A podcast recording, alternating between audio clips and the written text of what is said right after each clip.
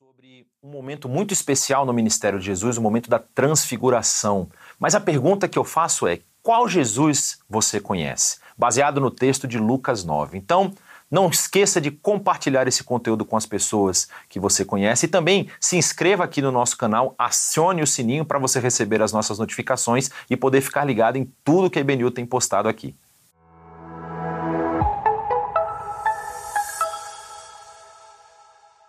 Chegou o momento na nossa celebração onde vamos é, investir aqui parte do nosso período da manhã de hoje para lermos e estudarmos aquilo que a palavra de Deus tem a nos dizer e uma porção dessa palavra para nós aplicarmos na nossa vida. E hoje, como tema é, da nossa mensagem, eu quero perguntar para você: qual Jesus você conhece?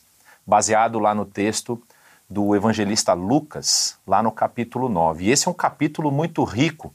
Esse é um capítulo que tem várias cenas da vida de Jesus, mas vamos ler o trecho de destaque, o trecho que nós precisamos ter o nosso foco aqui, que começa ali a partir do verso 28 do capítulo 9 do Evangelho de Lucas. E diz o seguinte: aproximadamente oito dias depois de dizer essas coisas, Jesus tomou consigo Pedro, João e Tiago e subiu ao monte para orar.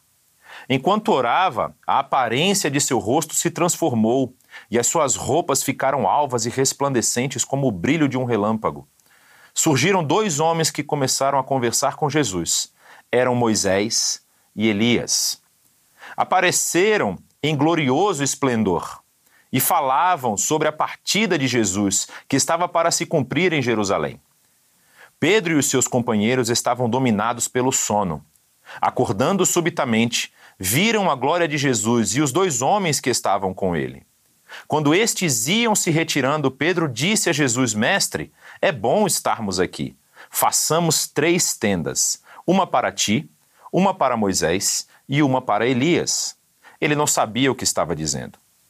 Enquanto ele estava falando, uma nuvem apareceu e os envolveu, e eles ficaram com medo ao entrarem na nuvem. Dela saiu uma voz que dizia: Este é o meu filho, o escolhido, ouçam-no. Tendo-se ouvido a voz, Jesus ficou só. Os discípulos guardaram isso somente para si. Naqueles dias não contaram a ninguém o que tinham visto. É interessante nós pensarmos a respeito desse acontecimento e a posição em que esse acontecimento é narrado no Evangelho de Lucas. Talvez você não saiba disso, nós já falamos isso aqui algumas vezes a respeito da formação dos evangelhos. Temos um curso aí no nosso canal a respeito do livro de Atos e da história da igreja nesse período que é posterior à ascensão de Jesus.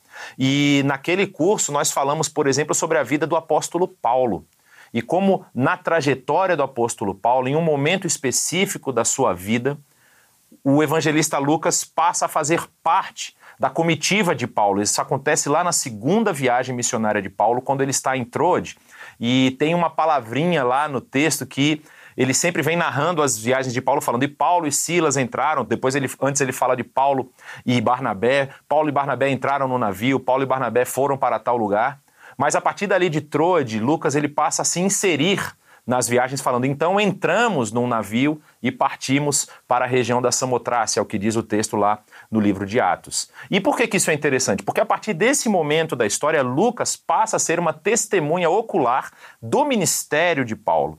E lá no final do livro de Atos, quando ele vai narrar, ao final da terceira viagem, a prisão de Paulo em Jerusalém, Lucas é, narra que Paulo vai ficar preso, vai ficar encarcerado na cidade de Cesareia por quase dois anos. E a maioria dos estudiosos vai dizer que é nesse período de encarceramento do apóstolo Paulo que o evangelista Lucas escreve o seu evangelho não apenas o seu evangelho, como também o livro de Atos. Ele gasta ali esse período em que Paulo está preso fazendo pesquisas, levantando documentos, ouvindo testemunhas a respeito da vida e do ministério de Jesus e também dos acontecimentos que ocorreram tanto com a igreja como também com o apóstolo Paulo em suas viagens até o momento em que ele mesmo participou dessas viagens. E como nós vemos lá no início do livro de Atos, Lucas escrevendo ao que ele chama de Teófilo, né, aquela pessoa que é o, o, recipiente desse documento. Aparentemente, Lucas está escrevendo um documento em defesa da igreja, em defesa daqueles homens que estão declarando a sua fé nesse homem, nesse Jesus, que para eles era o Cristo, uma tradução aí da palavra hebraica Mashiach, ou Messias. Ou seja, ele era o homem esperado que foi anunciado tanto na lei como nos profetas para a salvação de Israel e a salvação do mundo. Então, nesse documento que nós estamos vendo aqui, Lucas, ele faz um trabalho que de acordo com os estudiosos, é considerado um trabalho mais minucioso. E tem um fator muito interessante no trabalho de Lucas, que é a, a, a, tentativa de organização cronológica dos eventos, ou seja, mostrar a cadeia de eventos, a sequência de cadeia de eventos que vem ocorrendo na vida e no ministério de Jesus. E por que, que isso é importante? Porque nós estamos aqui no capítulo 9 falando desse texto tão importante, que é o texto que mostra, é chamado, que o, o subtítulo das Bíblias normalmente coloca a transfiguração ou a transfiguração de Jesus Cristo, que é o momento da história, da, narra, da, da narração da, da, do ministério de Jesus, onde talvez temos ali o ponto máximo daquilo que poderia ser a presença e da glória de Deus. Eu, particularmente, não consigo me lembrar de um outro momento na vida de Jesus, no seu ministério, que ele esteja tão próximo daquilo que é o Cristo glorificado, que vai aparecer depois da sua ressurreição. É um momento ímpar na vida tanto de Jesus como daqueles três discípulos que participam ali daquele evento. Mas aí a pergunta que a gente levanta é: será que é esse Jesus que eu conheço? Será que é esse Jesus transfigurado, esse Jesus próximo da glória de Deus, que é o Jesus que eu conheço e é o Jesus que eu preciso mostrar para as pessoas. Como eu falei que Lucas andou com o apóstolo Paulo, o apóstolo Paulo, em uma das suas cartas, ele escreve algo muito interessante, dizendo que nós devemos caminhar para alcançar a estatura de varão perfeito, que o alvo é Cristo Jesus. Ou seja, a minha vida e a sua devem ser vividas de tal forma que na nossa caminhada nós devemos apresentar Cristo às pessoas. E aí eu pergunto: que Cristo nós estamos apresentando? Qual Jesus eu conheço? Qual Jesus você conhece? E aí eu quero voltar com você para a gente ver um pouquinho o que, que acontece nesse capítulo. Porque esse capítulo é muito importante nessa, nessa narrativa, nessa trajetória ministerial de Jesus. Porque ele apresenta três, pelo menos aqui, eu, vou, eu, eu separei três, mas é, três momentos da, da vida dos discípulos com Jesus, onde os discípulos podem ter aprendido ou compreendido Jesus diferentes, eu ia até falar o plural de Jesus, né? Jesuses diferentes, para que cada um absor talvez cada um absorveu uma, um, uma parte daquilo que Jesus estava mostrando e estava esse era o Jesus que eles iam repassar para as pessoas, esse era o Jesus que eles compreenderam e que eles iam viver e, e, e apresentar às pessoas. É muito interessante nós percebemos, por exemplo, que no primeiro parte do, desse capítulo, do, do verso 1 ao verso 27, nós vemos ali um Jesus que transforma, um Jesus que apresenta a, a, o seu poder, a sua autoridade, compartilha dessa autoridade com seus discípulos. Nós vamos ver logo no início desse capítulo aqui que Jesus faz é, é, um, um, envio missionário. O texto vai dizer que ele reúne os doze, dando-lhes poder e autoridade para expulsar todos os demônios e curar doenças, e os enviou a pregar o reino de Deus a curar os enfermos. E essa experiência na vida dos discípulos, ela tem um impacto tão grande na região e na comunidade que o texto vai dizer que Herodes, o tetrarca, ouvindo falar tudo o que estava acontecendo, ficou perplexo porque algumas pessoas estavam dizendo que João tinha ressuscitado, João o Batista, que em capítulos anteriores Herodes tinha mandado decapitar. E aí ele vai dizer exatamente, outros diziam que Elias tinha aparecido, e ainda outros que um dos profetas do passado tinha voltado à vida. E Herodes disse: João eu decapitei. Quem, pois, é este de quem eu ouço essas coisas? E procurava vê-lo. Herodes estava interessado em saber quem era esse Jesus, baseado nos relatos da ação dos discípulos ali naquelas comunidades onde eles foram enviados. E é interessante porque esse Jesus, ele é um Jesus transformador. É um Jesus que transforma a situação, transforma a vida, transforma a, a, a, condição daquelas pessoas que estavam lá. Pessoas estavam com enfermidades, pessoas estavam com espíritos imundos, e esse Jesus envia os seus discípulos, e esses discípulos agora participam desse ministério, transformando a vida dessas pessoas, curando as enfermidades, expulsando os demônios e causando aí todo esse alvoroço na região. Mas logo depois desse evento, Lucas narra a primeira multiplicação de pães e peixes. E o que nós vemos aqui? Para a nossa visão agora, como nós temos essa linha cronológica, nós temos essa sequência de eventos, ficaria muito difícil imaginar que os discípulos não estivessem tomados ali de uma compreensão mais clara de quem era o Jesus a quem eles estavam seguindo. Mas não é isso que o texto vai nos dizer. Por quê? Quando Jesus estava lá ensinando as pessoas e as multidões estavam se aglomerando para ouvir os seus ensinamentos, nós vemos é, é, um evento que, que parece não demonstrar assim essa calma, esse espírito calmo que eles deveriam ter. Poxa, esse Jesus aqui nos deu toda essa autoridade. Com certeza ele vai fazer alguma coisa para abençoar a vida dessas pessoas também. E o texto vai dizer que Jesus estava ensinando, os discípulos vendo que a hora já estava ficando tarde, eles chegam a Jesus e falam: Jesus, olha, as multidões elas estão aqui, então nós devemos mandar elas embora, essa multidão embora, para que possam ir pelos campos vizinhos e aos povoados e encontrem comida e pousada, porque aqui estamos em um lugar deserto. E aqui uma questão interessante sobre a geografia do ambiente onde eles estão. É muito provável que todos esses acontecimentos que nós estamos narrando tenham sido é, é, tenham acontecido na região norte de Israel, na região que é chamada de Galileia. E inclusive há um relato aqui a respeito do que é chamado de a confissão de Pedro, e até é interessante porque, como eu perguntei para você qual Jesus você conhece, Jesus pergunta exatamente isso para os seus discípulos. Ele pergunta o que, que as pessoas dizem ao seu respeito e depois pergunta para os discípulos o que, que eles achavam desse Jesus.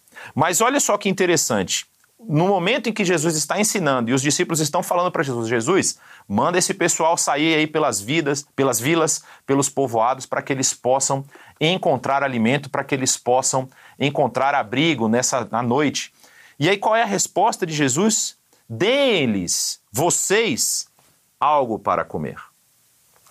Imagina para esses discípulos que largaram suas atividades, largaram os seus ganha-pãos, seus trabalhos, suas, suas, sua atividade comercial e agora estão seguindo Jesus aqui, está ali mais ou menos no meio da atividade ministerial de Jesus.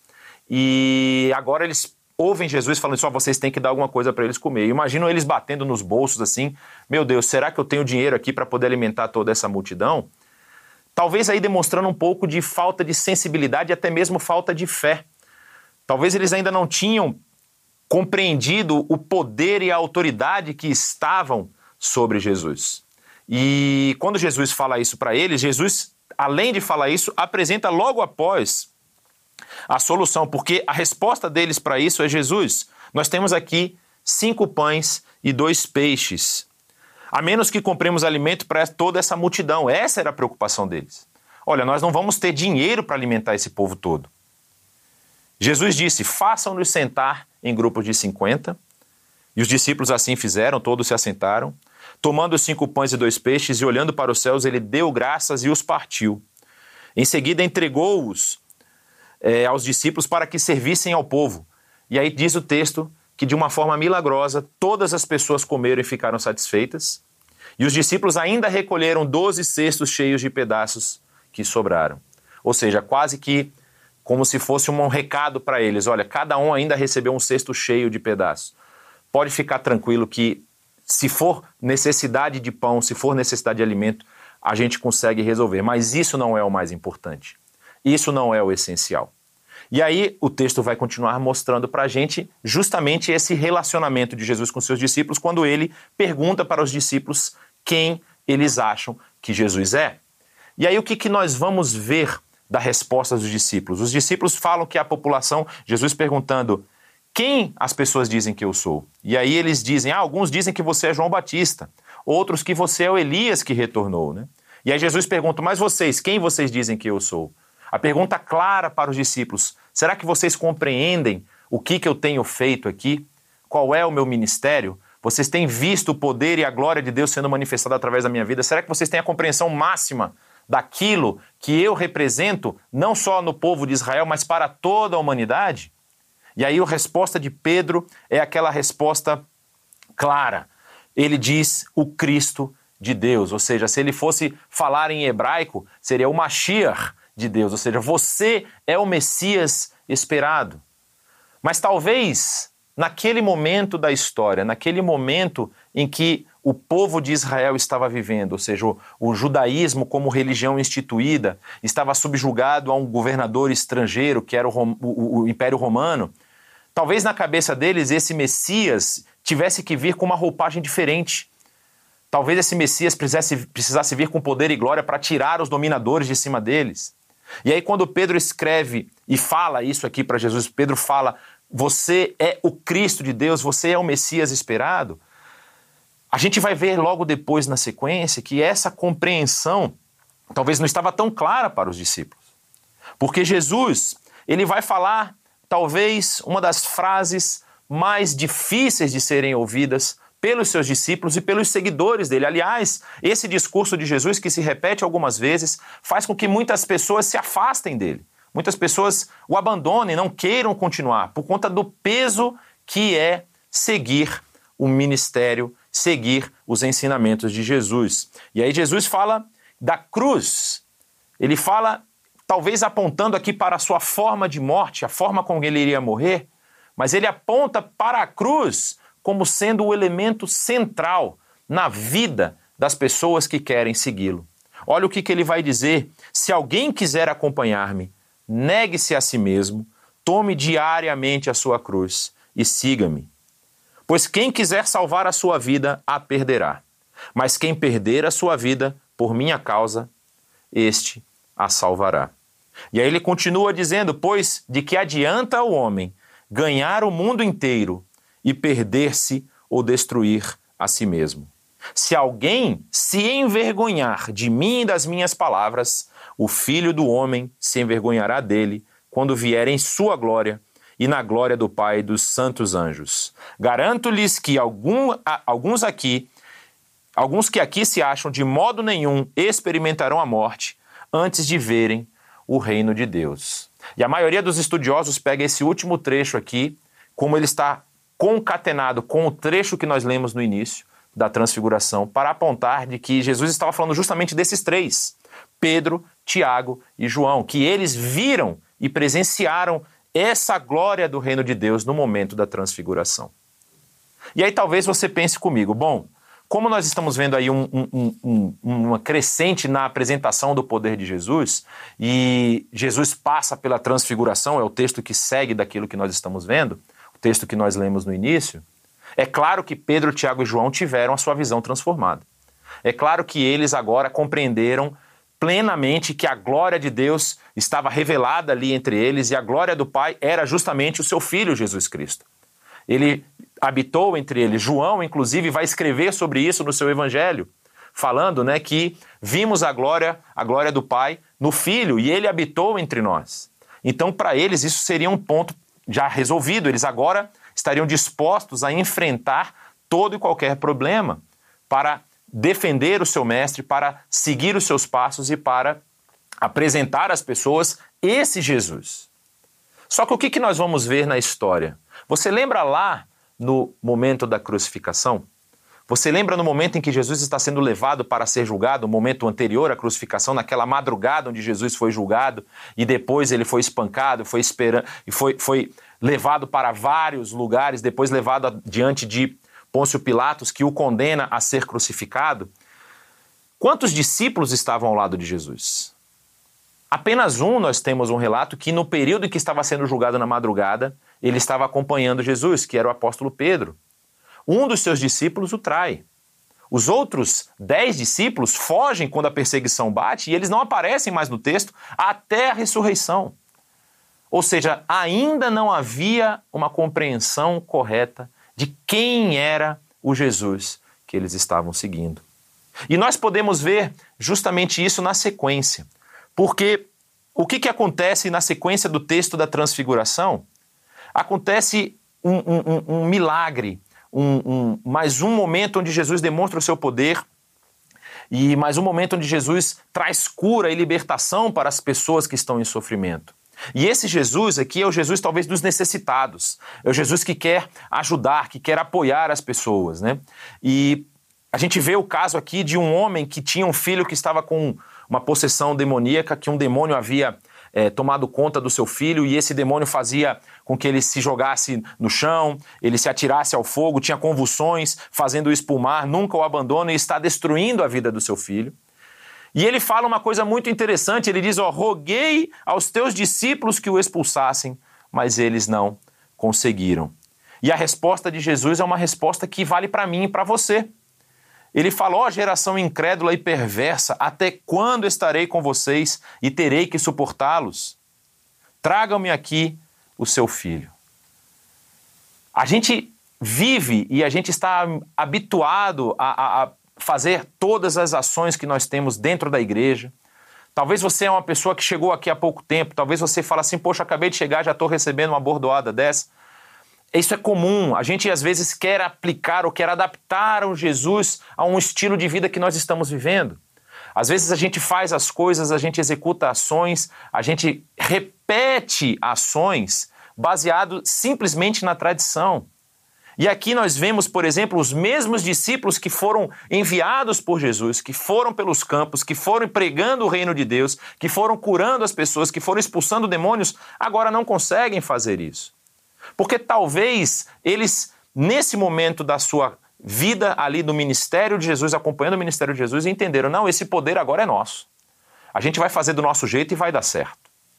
E Jesus vai demonstrar mais uma vez que se nós não tivermos a nossa fé depositada nesse Jesus, que é o Jesus que é apresentado aqui no momento da transfiguração, nós não conseguiremos executar as ações do reino.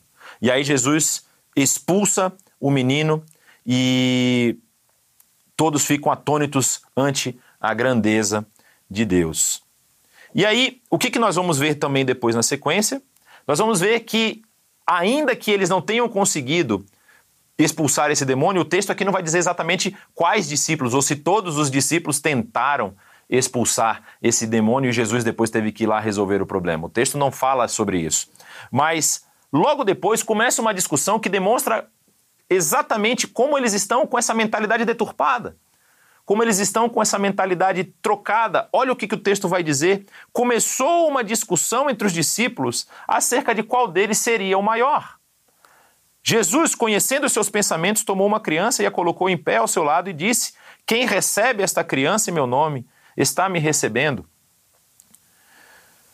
Pois aquele que entre vocês for o menor, esse será o maior invertendo completamente a lógica humana. A lógica humana é eu preciso ser o melhor, eu preciso estar em posições de, alti, de, de, de, alta hierarquia, eu preciso ser superior aos meus demais, eu preciso ter destaque, eu preciso ganhar notoriedade.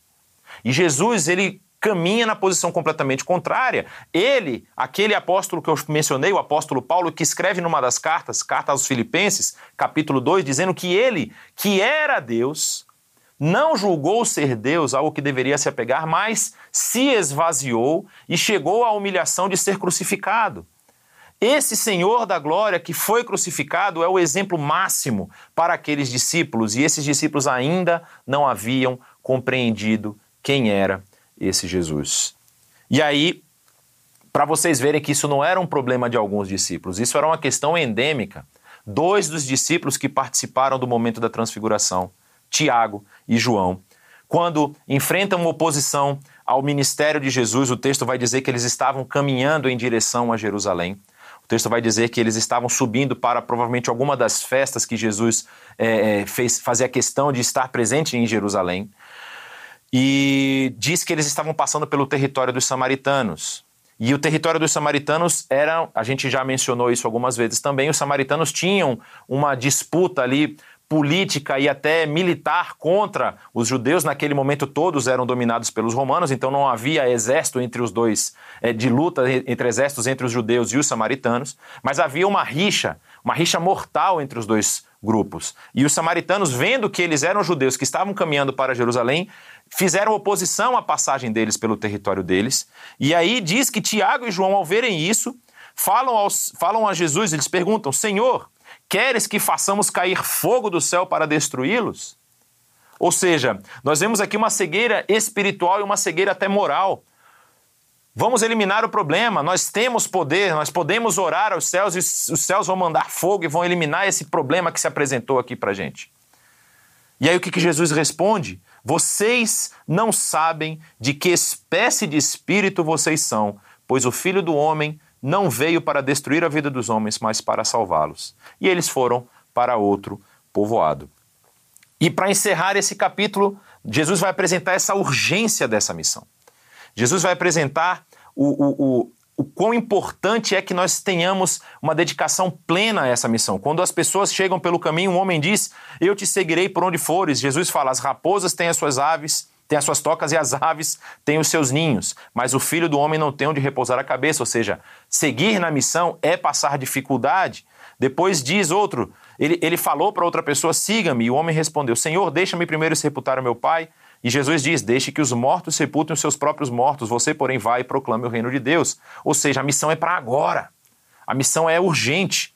E ainda outro disse: Vou seguir-te, Senhor, mas deixa primeiro voltar e despedir-me da minha família. E aqui vem um recado para nós também muito importante: ninguém que põe a mão no arado e olha para trás está apto ao reino de Deus. Ou seja, uma vez que você entendeu o reino e quer dedicar a sua vida a isso, você não pode mais olhar para trás. Então, esse capítulo tem todo esse cenário. Umas histórias antes, o momento da transfiguração e umas histórias depois. E você percebe que a situação dos discípulos ela não muda muito de, um par, de uma parte para outra. Eles não compreendiam exatamente quem era Jesus anteriormente, apesar de até afirmarem, como Pedro fala lá, tu és o Cristo de Deus. Mas as, as suas ações, as suas atitudes demonstram que ainda não havia uma compreensão plena daquilo que Jesus representava. Mas vamos gastar um pouquinho de tempo aqui focados apenas nesses versículos que falam da transfiguração.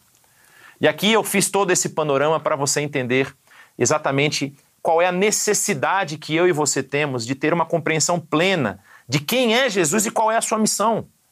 Porque nós podemos escolher qual Jesus nós vamos querer servir. E não o Jesus que é apresentado no texto. Olhe comigo o que vai dizer o texto. Primeiro nós vemos que quando Jesus ele sobe ali para a região na Galiléia, ele sobe num monte para orar, para orar e, e, o texto vai dizer que ele leva esses três consigo, né, Pedro, Tiago e João. Nós vemos, como eu mencionei antes, talvez o momento da história de Jesus, da história ministerial de Jesus, onde ele está mais próximo daquela glória que ele tinha antes de se encarnar. Daquela glória que ele compartilhava com Deus, daquela glória que Deus depois restaura na ressurreição.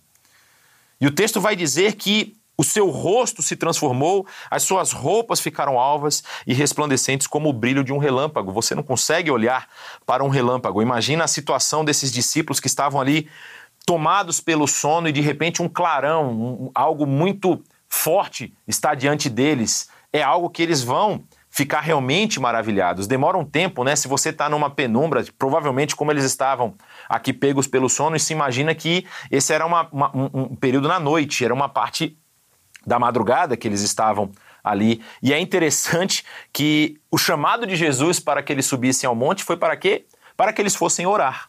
Jesus estava em constante oração. Mas os discípulos não conseguiram se manter em oração e já estavam sendo dominados pelo sono. E aí acontece esse momento onde Jesus é transfigurado diante deles.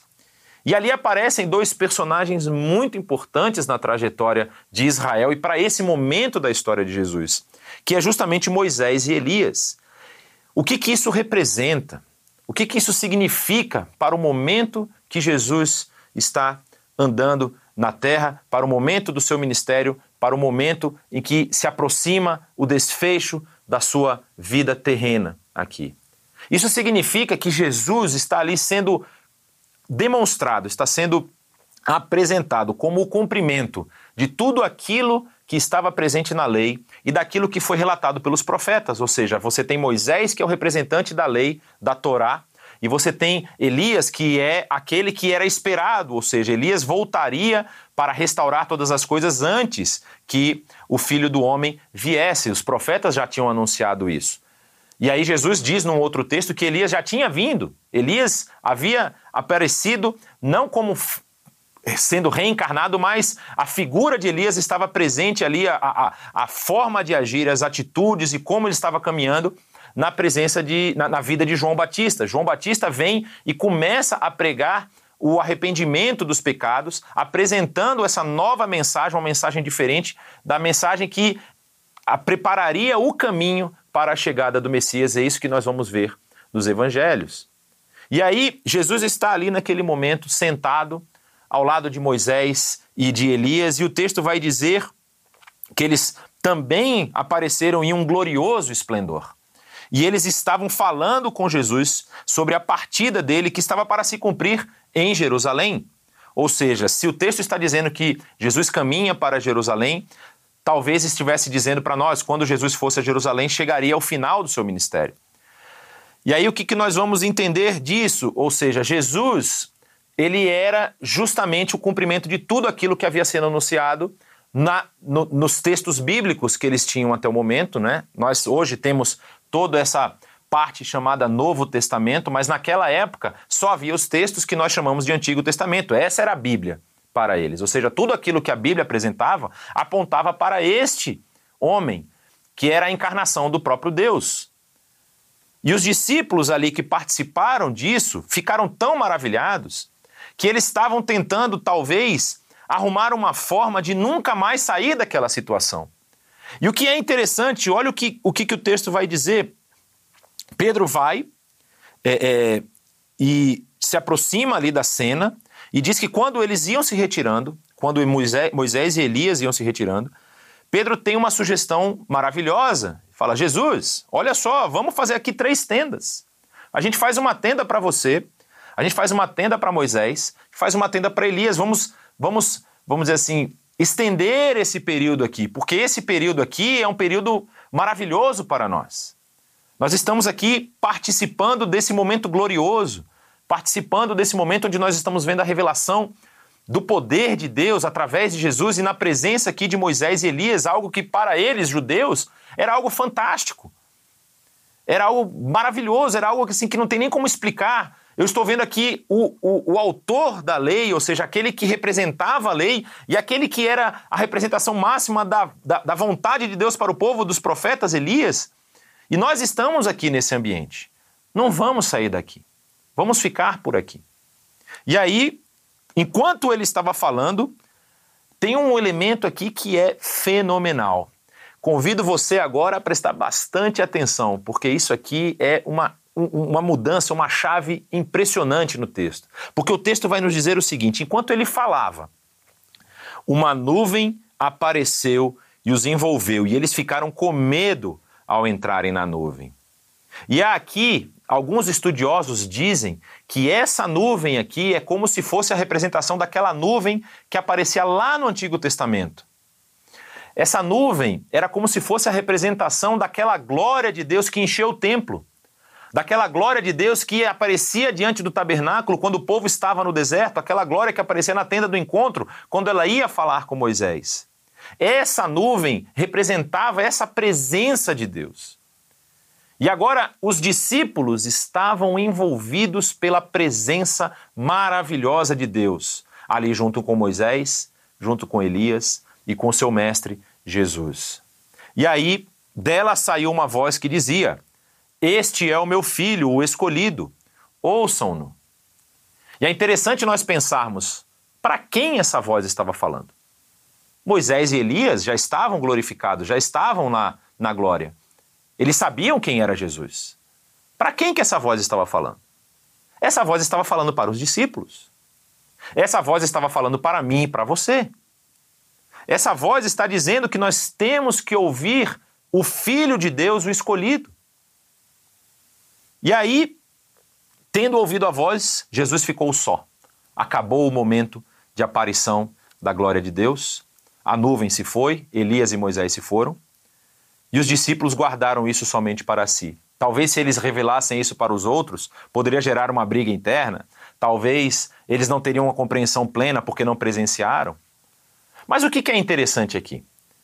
Desses Jesus, desses Jesuses que a gente viu aqui, esse que transforma, esse que faz milagres, esse que tem poder para saciar as questões físicas, esse que expulsa demônios, esse que tem uma mensagem dura, uma mensagem que exige um posicionamento real e pleno das pessoas diante da missão.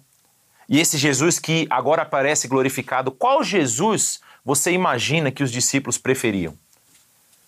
Sem sombra de dúvida, o Jesus glorificado. Porque Jesus levou esses três discípulos para, para, para participarem daquele momento glorioso. E a mensagem que nós vemos aqui passada por Pedro é justamente essa: olha, é bom que a gente fique aqui.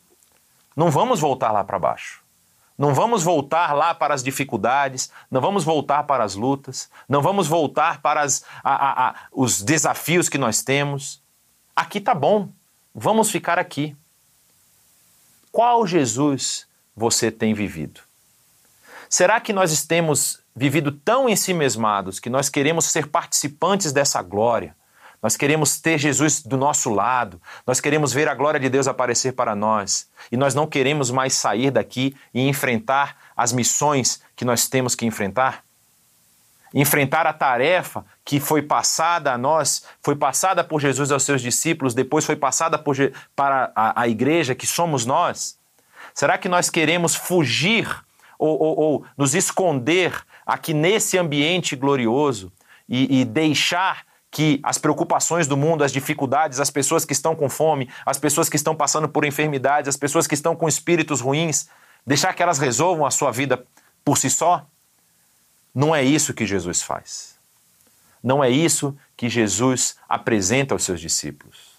Jesus termina o movimento, o momento especial da sua participação ali com Moisés e Elias. Jesus está ali novamente apresentando essas características da glorificação que ele receberia futuramente. Mas ele não quer ficar ali. Ele volta para realizar a missão que ele tinha que cumprir.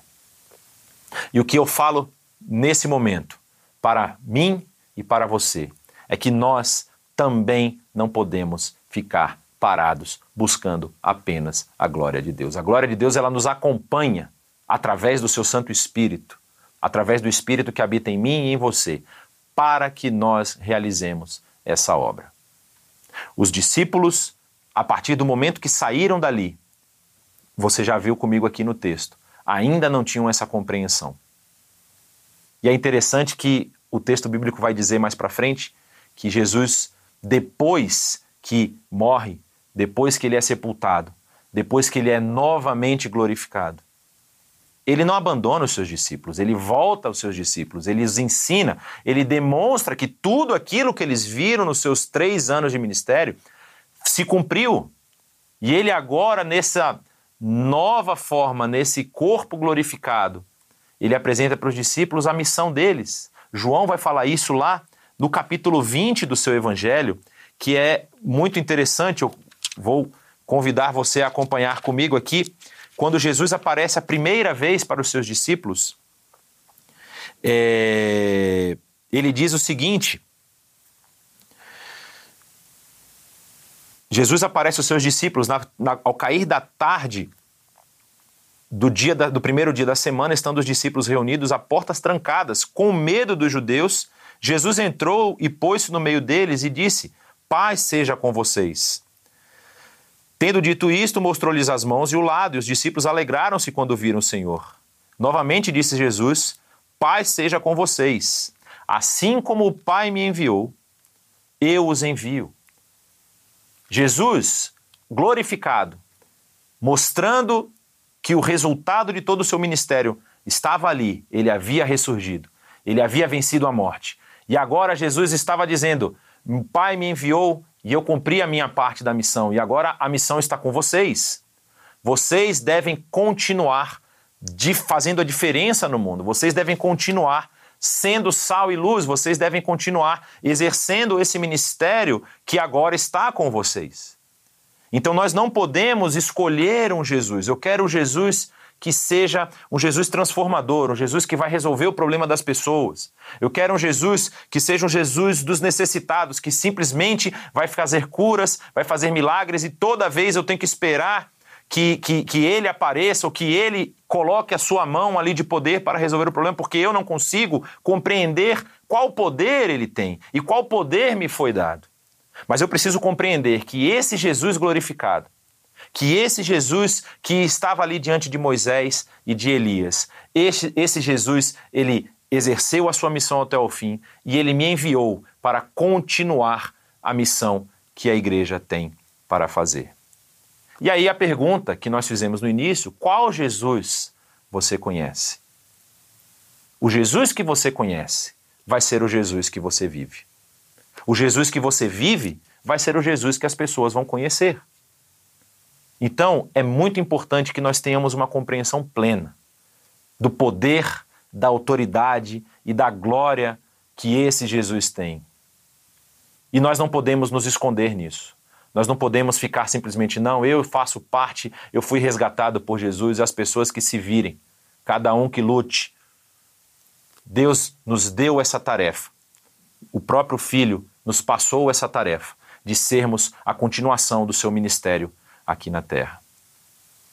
E eu só vou poder fazer isso, eu só vou poder entender que as pessoas vão ser curadas, que as pessoas vão ter a sua vida transformada, que as pessoas vão entender e compreender o evangelho da salvação, que as pessoas vão ter espíritos maus sendo expulsos da sua vida, se eu compreender que o poder não vem de mim, que o poder vem desse Jesus glorificado. Assim como os discípulos que participaram ali no início do capítulo, daquele momento de curas, milagres, expulsão de demônios, e depois não conseguiram expulsar o demônio daquele homem que clamou a Jesus por misericórdia. Porque talvez eles tivessem sido tomados por esse, esse, esse sentimento de poder e autoridade, ou seja, eu estou com Jesus, então eu tenho o mesmo poder que ele. O poder não é nosso. O poder emana desse Senhor que se fez servo, morreu na cruz e Deus o glorificou. E esse poder, ele foi compartilhado conosco para que em nome dele nós continuemos a sua obra. Então meu desafio a você nesse dia é: conheça esse Senhor. Busque conhecê-lo cada vez mais. Busque compreender todas as nuances que o texto bíblico nos apresenta do Filho de Deus. O seu amor, a sua misericórdia, a sua autoridade, o seu poder e perceba que através dele você pode sim participar da expansão do seu reino. Você pode sim participar da transformação de vidas. Você pode sim participar desse ministério que ele iniciou e que continua agora na igreja. E você pode sim ser um agente de transformação para as pessoas que estão ao seu redor, para pessoas que talvez você nem conheça, para pessoas que você vai dedicar a sua atenção, as suas capacidades e as suas habilidades e, através do poder do Espírito Santo, transformar a vida delas. Que esse Jesus fale com você hoje. Que esse Jesus também possa transformar a sua vida, pelo poder que ele tem através do seu Santo Espírito, que a sua vida seja um, um receptáculo dessa graça, que você possa transbordar de amor pelas outras pessoas, assim como Jesus fazia. Jesus, depois de ser transfigurado, depois de estar ali na presença gloriosa de Deus, ele volta para cumprir a sua missão. E nós devemos fazer o mesmo. Nós devemos buscar esse Jesus glorioso, nós devemos ser participantes dele naquilo que ele nos permite da sua glória, mas nós devemos continuar executando a missão. E aí, o texto que eu termino é o texto que ele mesmo menciona, dizendo que quem quiser seguir a Jesus deve tomar a sua própria cruz e segui-lo a cada dia. Que você possa fazer isso não apenas no dia de hoje, mas durante todos os dias da sua vida daqui para frente. E que Ele o abençoe ricamente.